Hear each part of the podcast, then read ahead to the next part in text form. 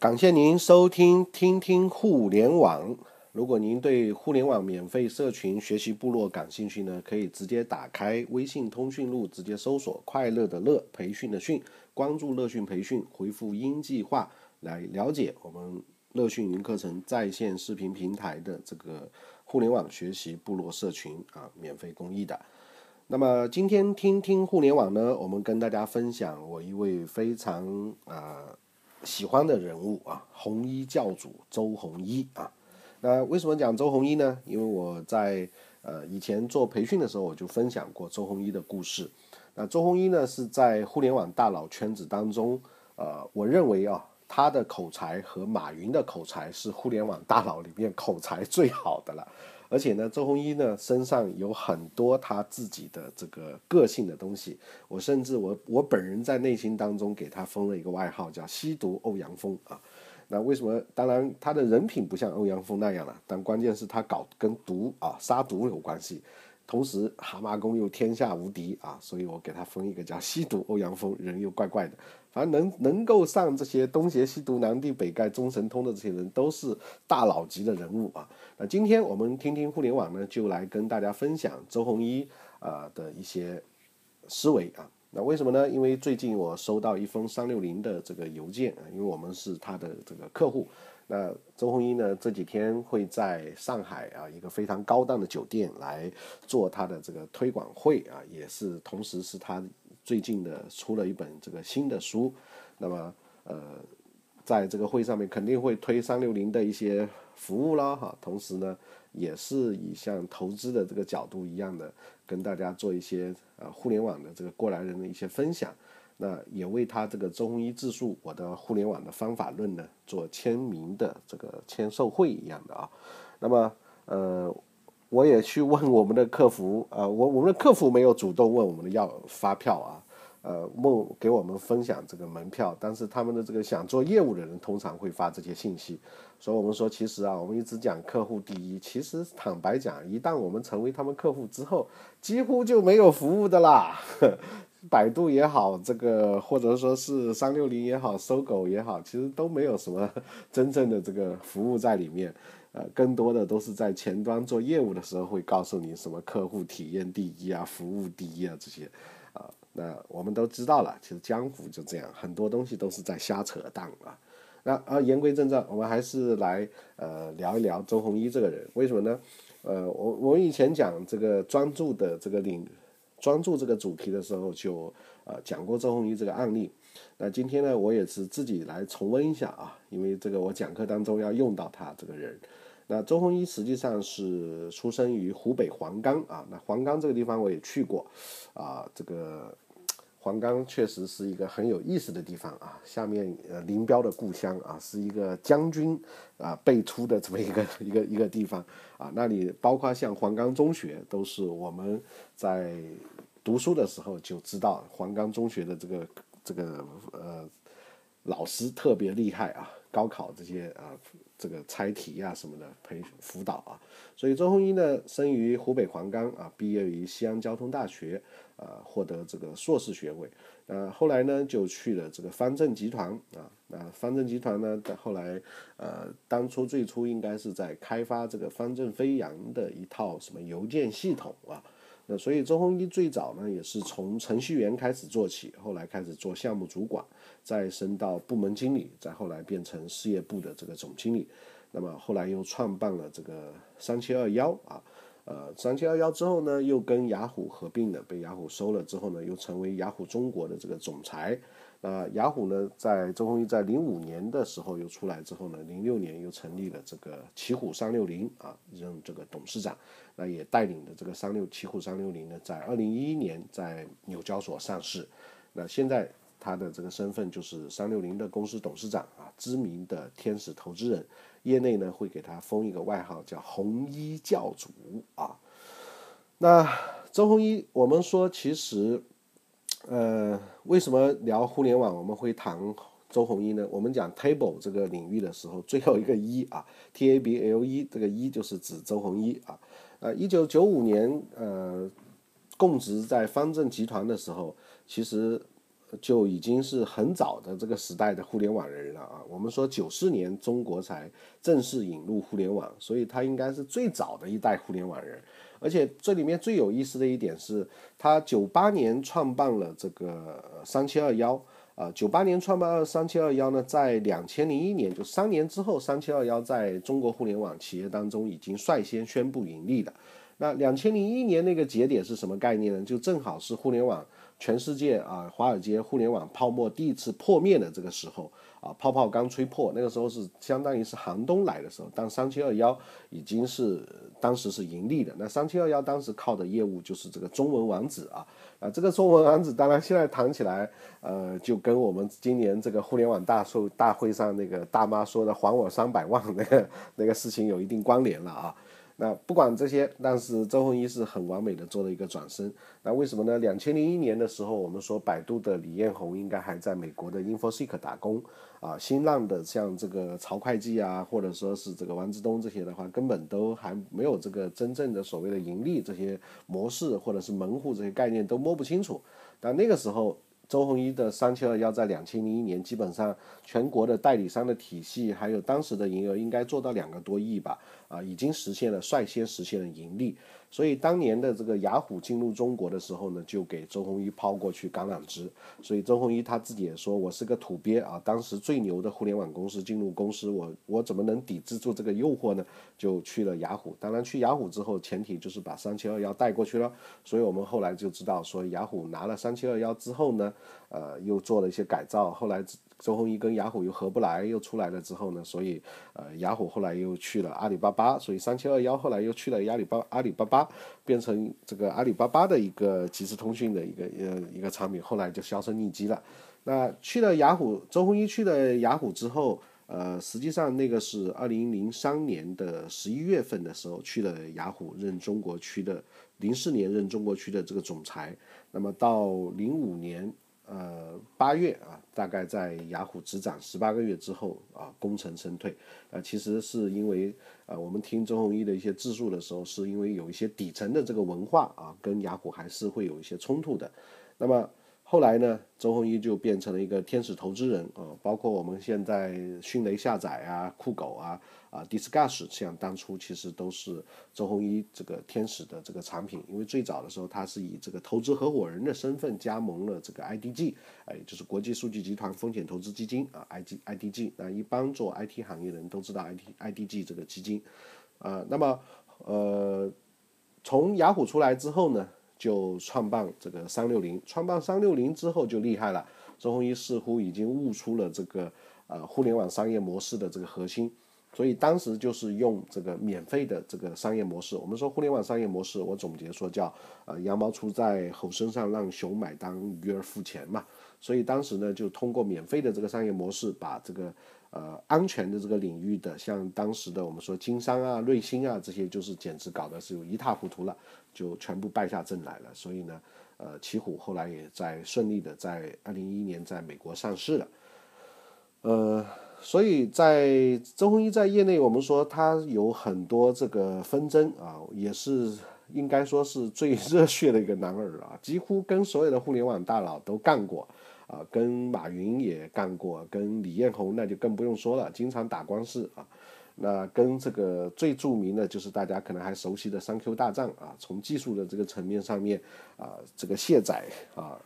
也说 QQ 对这个隐私有采集，而且当时是由国家这个工信部管理部门出来调解，才把这个事情给终结掉啊。那所以我们说周鸿祎这个人是在互联网这个领域，我们。谈互联网创业不得不谈的一个人，而且我们看周鸿祎的一些访谈，确实口才是非常了得的。而且讲的过程当中，嗯，包括他这一次的这这本新书啊，写的这个我的自传啊，这个互十七个互联网的这个方法论里面啊，用的这个口吻呢，呃，都是非常的口语化、生活化。那么接下来呢，我们一起来学习一下。周鸿祎啊，他这个这本新书《我的自传》《我的互联网方法论》里面一些精华的这个内容啊，这个精华的内容呢，是我在看呃老周有话说的这个微信公众账号啊，就是他应该是他们周鸿祎的一些呃助理或者是什么人运营的吧，叫老周开讲的微信公众账号，呃，转载的一篇呃鬼脚七啊看这本书的一些自己的一些摘录，那这里面其实也就包含了很多核心的这个内内容。那我们来一起来学习一下周鸿祎的互联网思维的很重要的十七个观点。那周鸿祎第一个观点就是说，没有人能打败趋势啊。任何的这个企业都可以找最强的竞争对手打，但有一个对手你是打不过的，那就是趋势。趋势一旦爆发，就不会是线性的发展啊，它会积聚力量于无形，然后突然爆发出这个雪崩一样的效应。任何不愿意改变的这个力量，都会在雪崩面前被毁灭，被市场边缘化啊。那我们说，像这种趋势，就是到了移动互联网时代的时候被雪崩瓦解的。比如说，我们手机的这个短信啊，那短信几乎就是被瓦解，被微信给瓦解掉了。所以，一旦形成趋势之后，我们用智能手机形成趋势之后，那么这种趋势你是很难去打跟对跟这个趋势来打的。所以，雷军也讲说，站在风口上啊，站在这个趋势的风口上，猪都会飘起来。所以这个概念是一样的，没有人能打败趋势。所以天下形势，我们称之为说天下大势，浩浩荡荡，顺之者昌，逆之者亡，就这个道理。那第二个是重点呢，就是商业模式并不是赚钱模式啊。中医说，很多人说到商业模式，都会在讲，哎，我们是怎么赚钱的？比如我们说去 VC 的时候，VC 说你这个是怎么赚钱的？就是在探讨商业模式。那中医说，本质其实并不是这样，我们应该是先考虑产品模式，考虑用户模式，考虑我们的这个推广模式，最后才是这个收入的模式。那有了前面的这个产品模式、用户模式和推广模式，自然而然就会有收入模式，赚钱就不是问题了。所以，我们回过头来看三六零的这个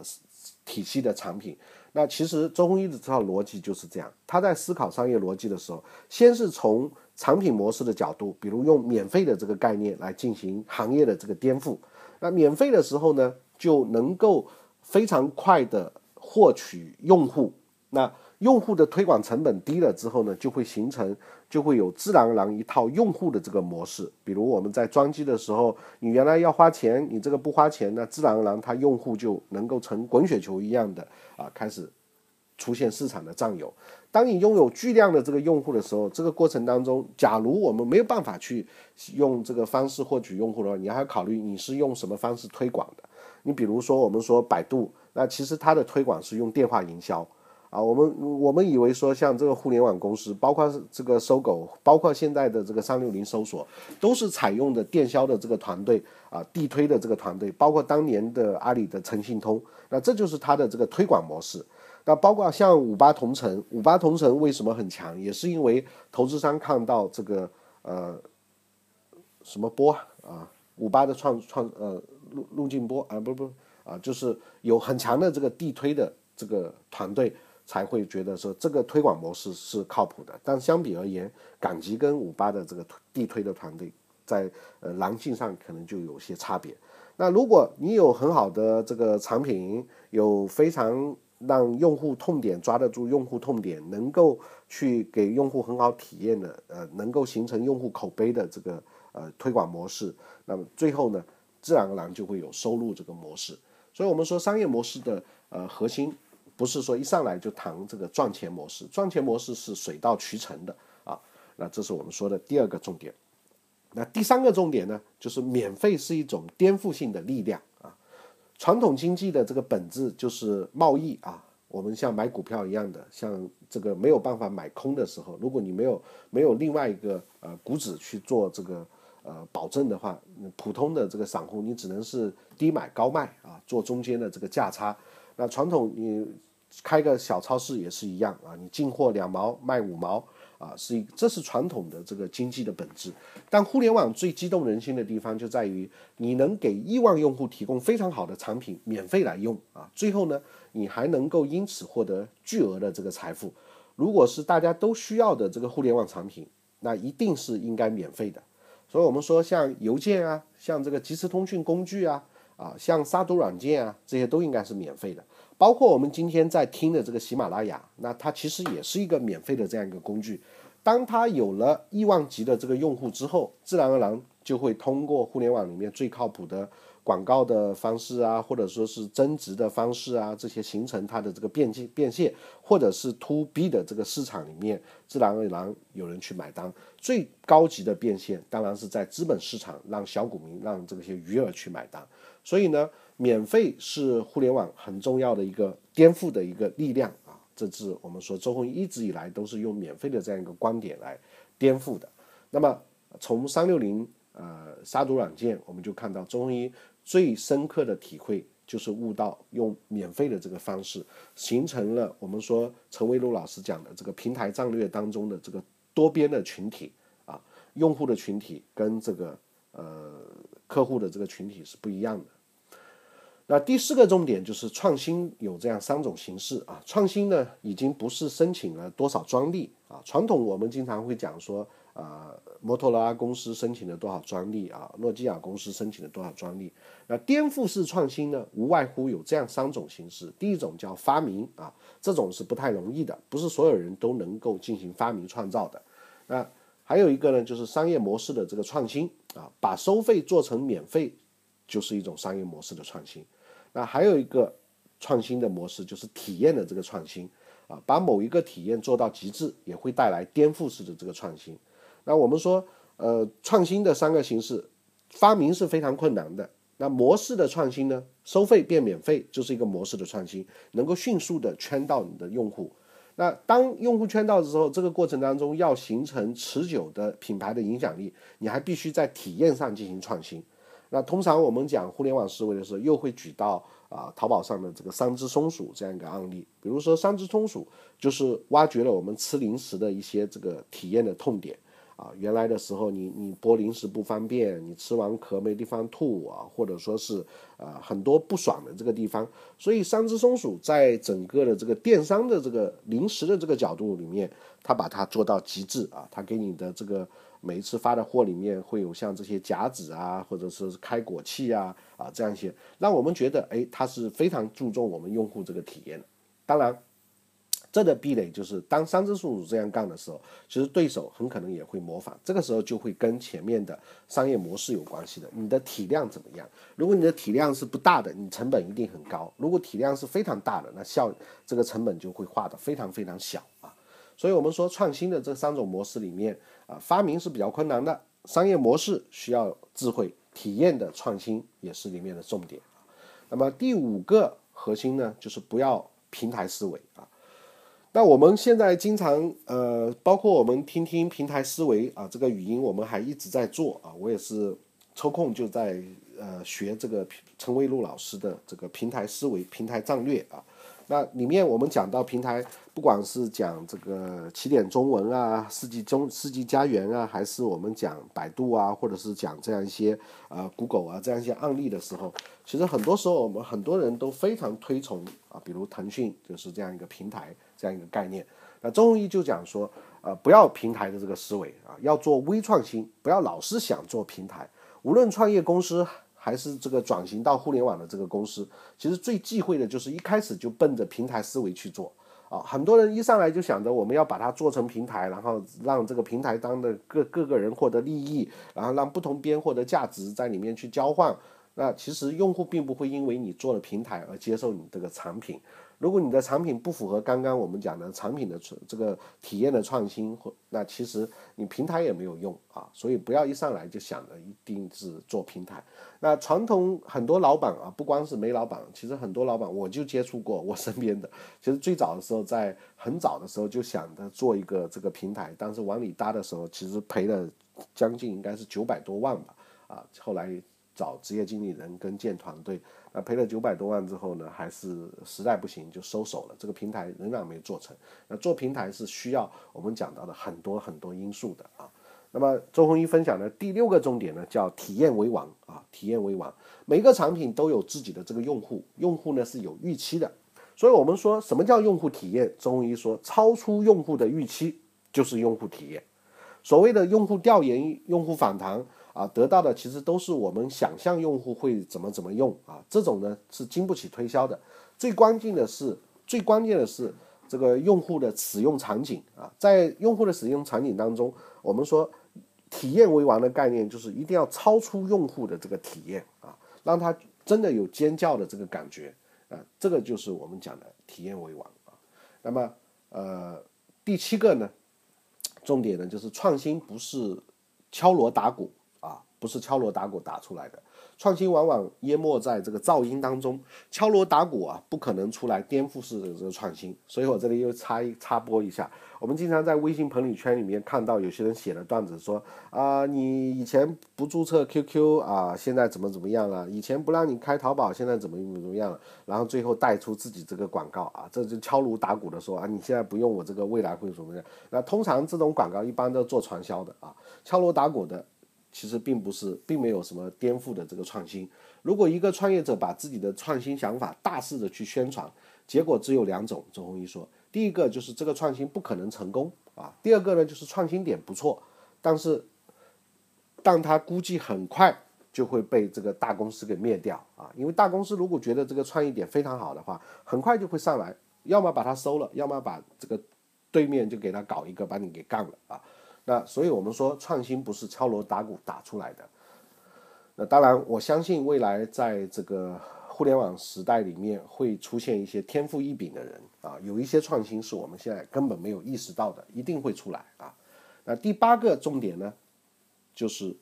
是用户而不是客户啊。那谁买了我的东西，谁就是客户。那这是传统的这个经济的游戏规则，但是在互联网里面呢，用户才是我们的根根本。谁用我的产品就是我的用户。那用户从使用产品的这个第一天，就要让他们感知到你的这个存在，感受到你的这个价值。所以，我们说互联网思维里面一定会区分出免费用户和高值客户这两个概念。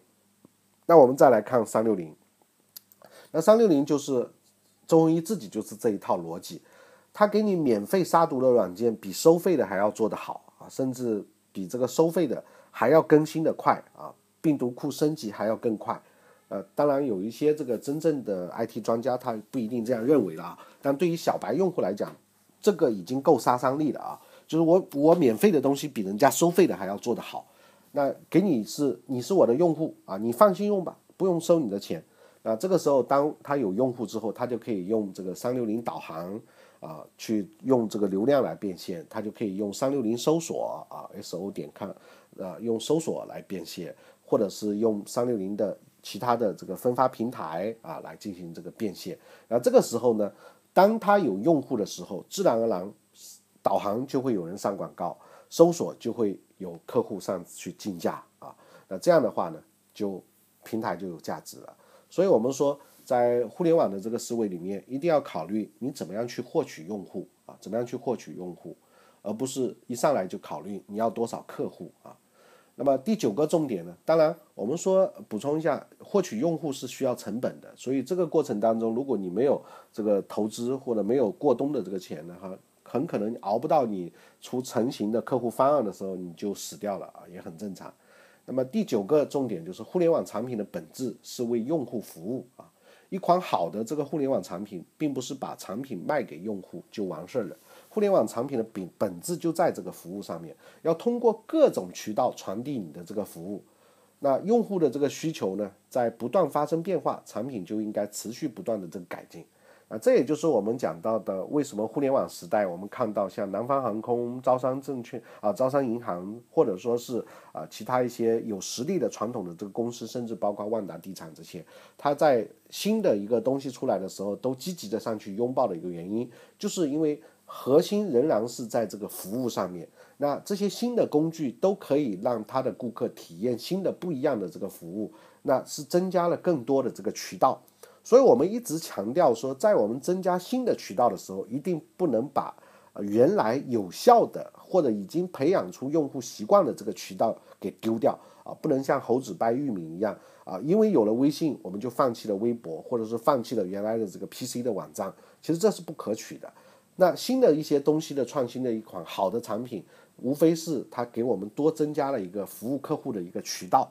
那要这样去理解，所以互联网产品的这个本质仍然是我们要用整合的互联网全网的工具去给用户做服务。如果有一件事情在 PC 互联网上能做得很好，为什么一定要用移动互联网呢？这是不一定的，或者说一定要放弃 PC 互联网啊？这个我我觉得是要有这样一个思维啊。那么下一个重点呢，就是用户是互联网商业模式的这个基础啊。我们一直在强调用户、用户、用户啊。互联网盈利呢？通常就这三种啊，第一种呢就是靠互联网卖产品，那这个就我们称之为啊 e-commerce 叫电商啊，那电子商务啊或者 e-business。那第二种呢依赖呢就是广告的这个收入啊，广告的收入是最靠谱的。我们说不管是垂直啊，像这个收房啊，或者说像这个五八啊，或者是我们讲百度或者三六零啊，那其实它都是依靠这样一个广告的这个收入。啊，很成熟的一个互联网的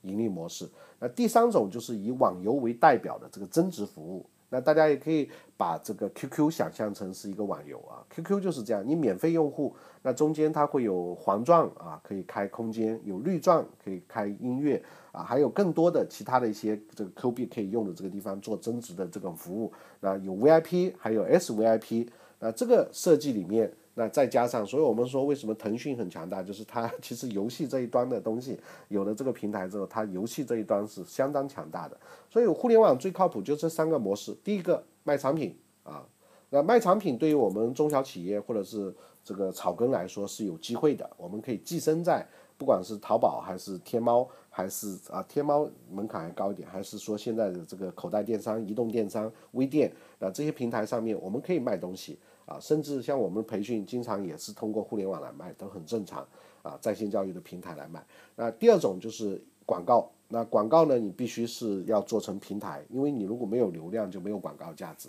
那像我们传统原来做垂直网站的时候，通常也是靠做做成行业的第一媒体之后，去卖我们的这些啊 banner 啊，或者是卖一些排名啊，包括阿里巴巴也是一样啊，它变成了一个购物的一个一个平台的广告公司而已啊。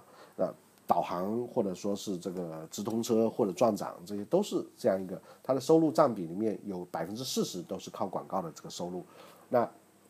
第三类就是我们讲的网游啊，那网游已经成就了太多的公司了。那包括像我朋友当中有为专门定位为网游服务的这个云计算的公司，那这个都是这个产业链啊。所以互联网的盈利模式呢，周鸿祎讲就这三种啊。那但是。所有的这三种模式都需要有大量的这个用户，有用户模模式才会成立啊。这有我们讲的平台战略，就是你这个边啊，平台的这个边，这个群落啊，一定是要量大，量大才会有这个生意的基础。如果你量非常少，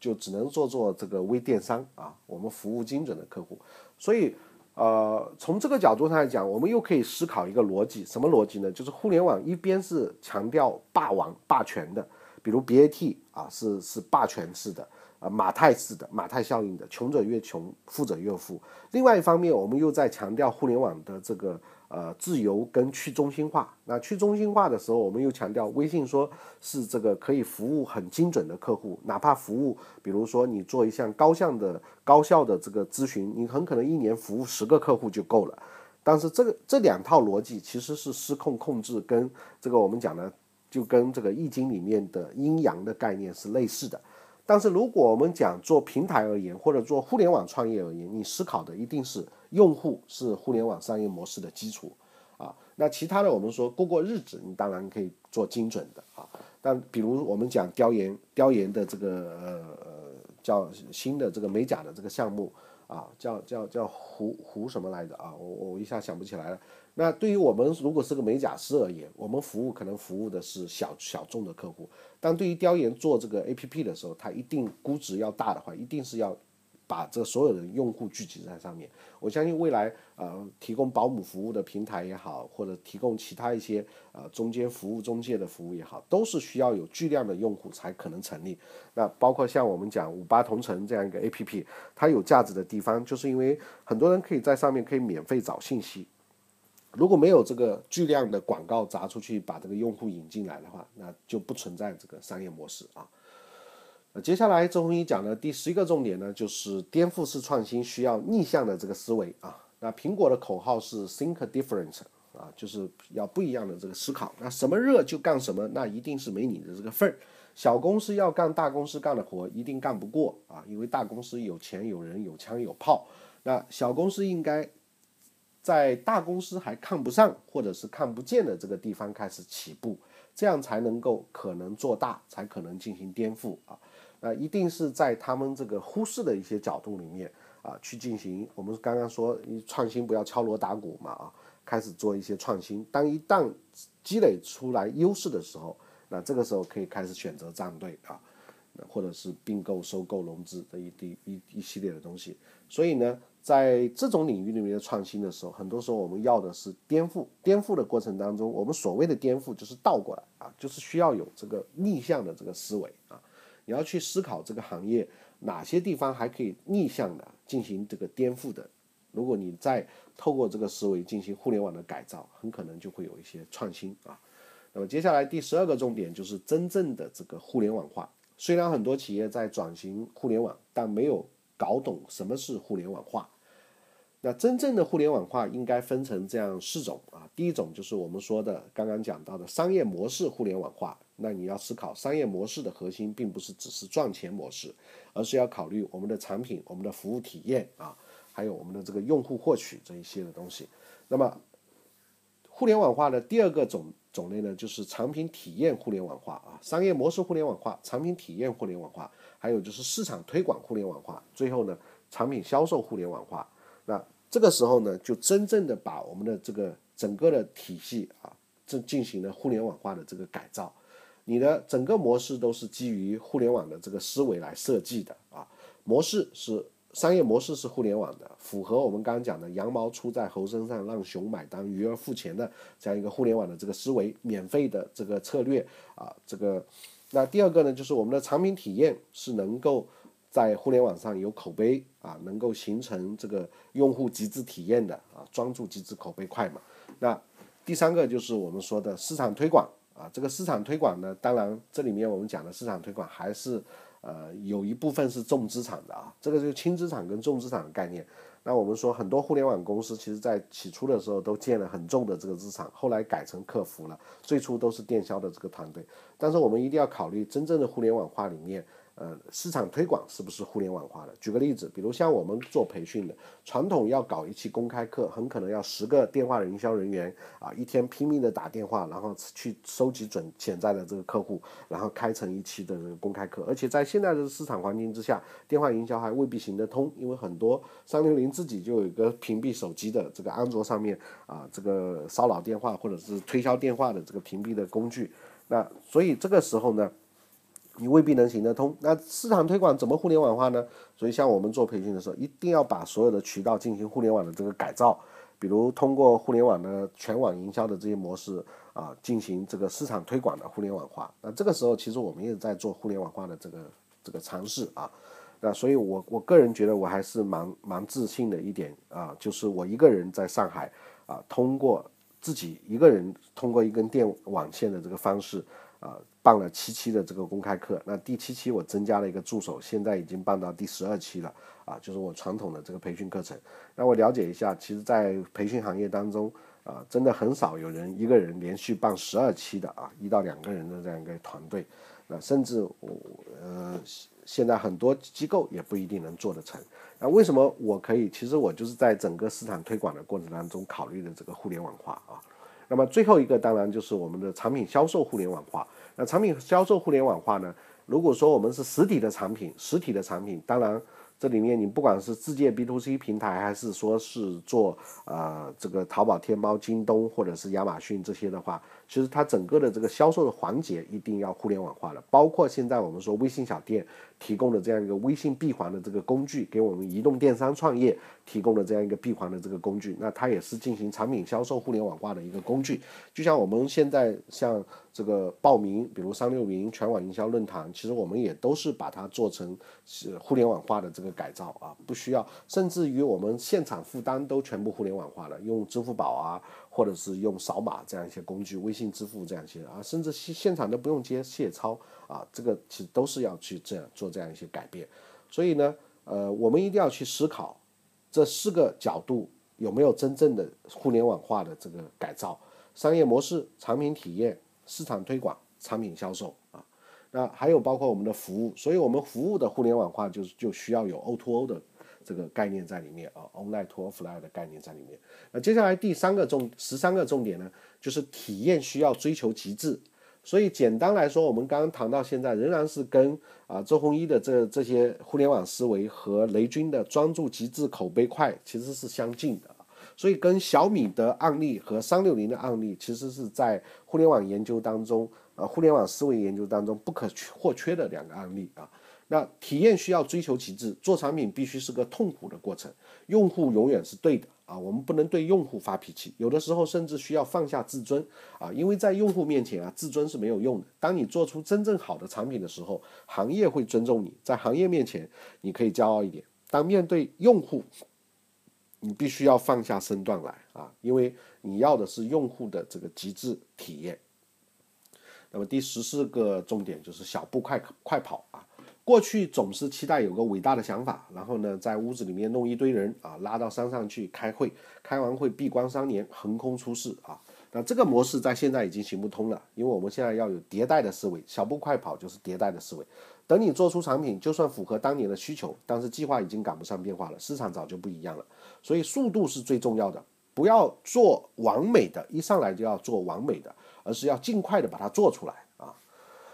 那么第十五个重点就是口碑是衡量创新的标准啊，衡量某个产品算不算创新，有个简单的标准，就是用户会不会用最屌丝的语言在用户间去流传你这个产品。啊，就像我们说陌陌是个约炮工具啊，或者就像我们说微信最开始有人会说，哎，有个叫微信的这个东西啊，你可以装一个，摇一摇就可以摇出妹子来啊，这个就是用很屌丝的这个话。甚至我们说百度最初周鸿祎说形容百度，哎，百度那个为什么好啊？就是民工之间说，哎，民工你要这个那上面可以下 MP 三啊，那像这个就是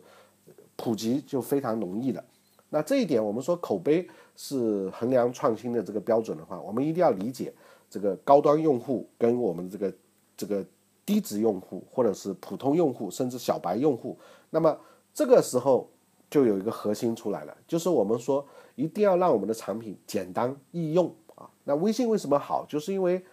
通过一个很简单的辅导，很可能像我们父辈啊五六十岁人，他都能知道啊这个地方点开，这个地方可以发语音。那这样的话，它自然而然简单易用，就能够形成口碑。如果你的产品做的是非常复杂，那其实这个过程里面就会很难形成口碑。我举个例子，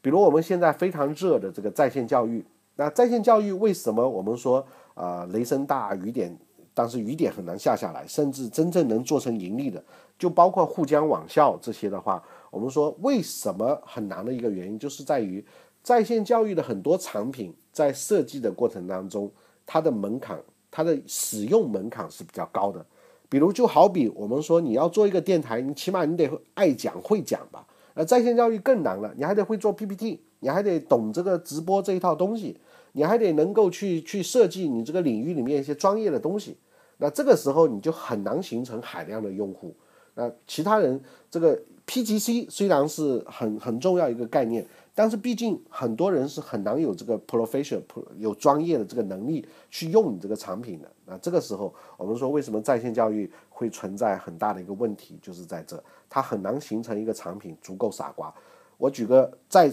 切身的一个案例，我在淘宝同学上，我有开乐讯营课程的这个店啊，上面我有卖六块六、九块九的一些视频，但很多时候客户买完之后，真的是我很晕啊，他不知道怎么到哪里去看。他在淘宝上买了我们的这个视频之后，淘宝同他其实是要跑到淘宝同学，就变成了他是在三 w 点淘宝导导 com 上面去买的这个视频购买的淘宝同学的这个页面的这个付款的页面的买的产品，买完之后他是需要到二级域名，哎学点淘宝点 com，也就是淘宝同学的这个主主要的这个首页上去登录自己已经购买了些什么样的东西去查看的。但这个就这么简单一个动作，对于外面的很多网民来说，仍然是完全是一窍不通。所以，我们说 在线教育这样一个东西，呃，真正当然了，随着我们现在的投入，我我相信再过一两年啊，用户习惯还有这个普及度会提升的很快。因为现在像百度收购传课之后，对这个百度传课的这个投入啊，对市场的教育，那么腾讯也推出了腾讯的这个在线教育的平台啊，也可以进行直播。那么淘宝同学一直都在干，那所以我们说 BAT 这些集团，还有包括市场上啊，过来人我认为是不行的啊，不不。过来人还还可以啊，多倍是是有问题的哈，因为我是最早在多倍上用的，但现在我几乎都不上多倍了啊，因为这中间我们讲的就是呃口碑的概念嘛，包括我们现在在讲，我对于口多倍我就没什么口碑了啊，最早我们觉得很很很不错啊，那徐小平投资的啊，真格投资的，那我觉得这个平台还还还不错啊，创新工厂啊，创新工厂投的应该是啊过。过来人是徐小平投的啊，多倍是创新投的，但是现在我们再去多倍的时候，我们发现它的整个战略非常混乱，而且呢很难有这个变现的这个模式啊，当然未可知啊，我这个是我自己的感受而已啊。那么，所以我们说口碑是衡量创新的这个标准，我们所有的这个创新角度其实是要把本来很复杂的这个事情，能不能在用户端形成最简单的体验，形成极致的口碑啊。就像我们说移动互联网为什么微信一家独大，就是因为其实微信每一次的这个迭代都在考虑，既要能够融入未来的趋势，同时又要考虑到能不能让我们在中间形成口碑的这样一个观念。那怎么样会有口碑？就是让我们更方便、更好用啊，更易用、更简便，这就是形成口碑啊。我刚刚举很多在线教育的例子，是因为我对在线教育本来就很关注嘛啊。那在这里我点评一下，比如喜马拉雅这个呃工具，那我我个人认为我对它的评价是比较高的，很易用，非常好。从原来的蓝蓝色的版本我开始用到现在红色的版本，那红色的版本呢解决了很多的 bug 啊，比如时间比较长的这个语音的上传。那同时我去用荔枝电台或者是用其他一些电台的时候。其实我我我觉得其他电台还是有些问题的，当然它的群体不一样，有一些是上去唱歌的，有一些是或什么，就像唱吧一样啊。但是就我这样的群体而言，我觉得喜马拉雅我对它是呃点赞的啊，非常棒的。那么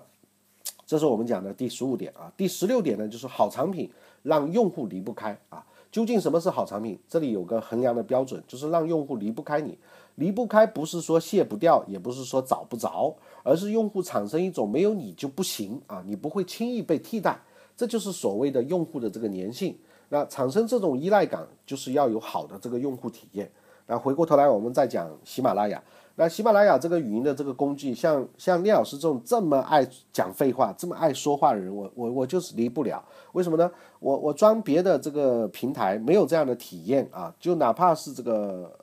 那个 Podcast 应该是没有的啊，就是就是这款应用啊，我我哪怕卸了，我也得把它重装起来，因为我有这样说的这个欲望。所以呢，我们说它的对我的这个粘性就非常非非常的强。所以我们说好的产品一定是让我们的用户离不开的。那就好比现在我们说这种离不开，还有另外一个边际的概念，就是我们说的网络效应啊。就好比我们现在卸了微信，很可能过两天又会装上，因为身边的人会说，哎，这个事情我们在微信上说，那你就不得不装啊。所以，我们很难逃离这个大产品的这个时代啊。那这第十七点呢，就是要像小白一样思考。做产品的时候啊，你喜欢不代表用户喜欢，你的这个需求不代表用户需求。做产品常见有这样三种假设啊，第一个就是假设某个功能用户一定需要，假设用户一定知道某个功能存在，这是第二个假设。假设第三个假设就是假设用户一定会按照自己设计的方法来这个使用，其实这三个假设都不成立。你真正去了解用户的时候，你会发现，所以我们又回到刚才我们说淘宝同学的这个平台设计的时候，其实我认为阿里的很多产品真的都很烂啊，就是只是因为阿里运营真的很厉害，他在设计的时候，很多时候在想着在线教育应该这样做，当然这中间也有很多迭代了啊。但是比如说最最早的时候，淘宝同学买完一个产品是需要发验证码到手机上的，那后来他们更改了，现在只要播放就可以就可以看。那但是看的时候又会有一个问题啊，这个时候呢是需要把这个视频看完，他才会把钱打给你的这个支付宝。那么对于有一些人来讲呢，他看一半，他就是不给你看完啊，你就迟迟收不到这个钱。最后交易时间到了之后，你只能按比例来扣啊。那像这些，我们很多时候可能他们都想到我们在在在用的时候会有一些什么想法，比如我们刚刚提到的一个用户买完之后，他根本就不知道去哪里去看，像这些呢。可能他们在画这个项目路径的时候，或者是产品规划的时候，都把用户想的好像这个用户很厉害啊，爱学习嘛，肯定文化很高，智商很高啊，这种链接在哪里嘛，肯定一下就找到了嘛。其实并不是的啊，所以我们说一定要像小白一样去思考。那这就是我们今天我们说是这个鬼脚七啊，看这个周鸿祎这本新书啊，周鸿祎自述啊，我的互联网方法论里面的。啊，一些摘录。那么这本书呢，所有的版税呢是会捐赠给中国远征兵的啊，远征军的这个老兵的。假如有兴趣呢，大家可以直接在这个淘宝、天猫、京东啊这种平台上面啊购买一本啊。那其实这里面讲的就是这样一些核心啊。那周鸿祎呢会用一种平时像聊天啊、演讲这样一个口气来跟大家进行分享。那么今天呢，我也是自己进行了一个学习啊。那么这本书呢？据说是周鸿祎真的是亲笔写的啊，或者是他至少是他讲的话。那对于互联网大佬里面最会演讲啊，呃，跟马云一样，马云的演讲当然比他更厉害了啊。那周鸿祎也是很能演讲的人，那他的一些互联网思维还是值得我们研究的。那么雷军、周鸿祎啊，那这些互联网思维，你琢磨这两个人。其实就有非常大的这个收获了。对于我们传统的企业进行互联网化改造的时候，那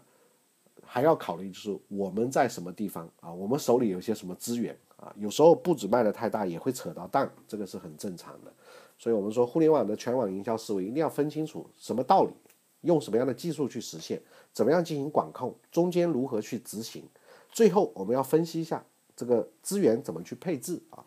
那今天呢？我们听听互联网呢，就跟大家分享到这里。哇塞，四十六分钟了，这相当于在讲一堂课了啊！那其实我就是在练习讲课啊，各位。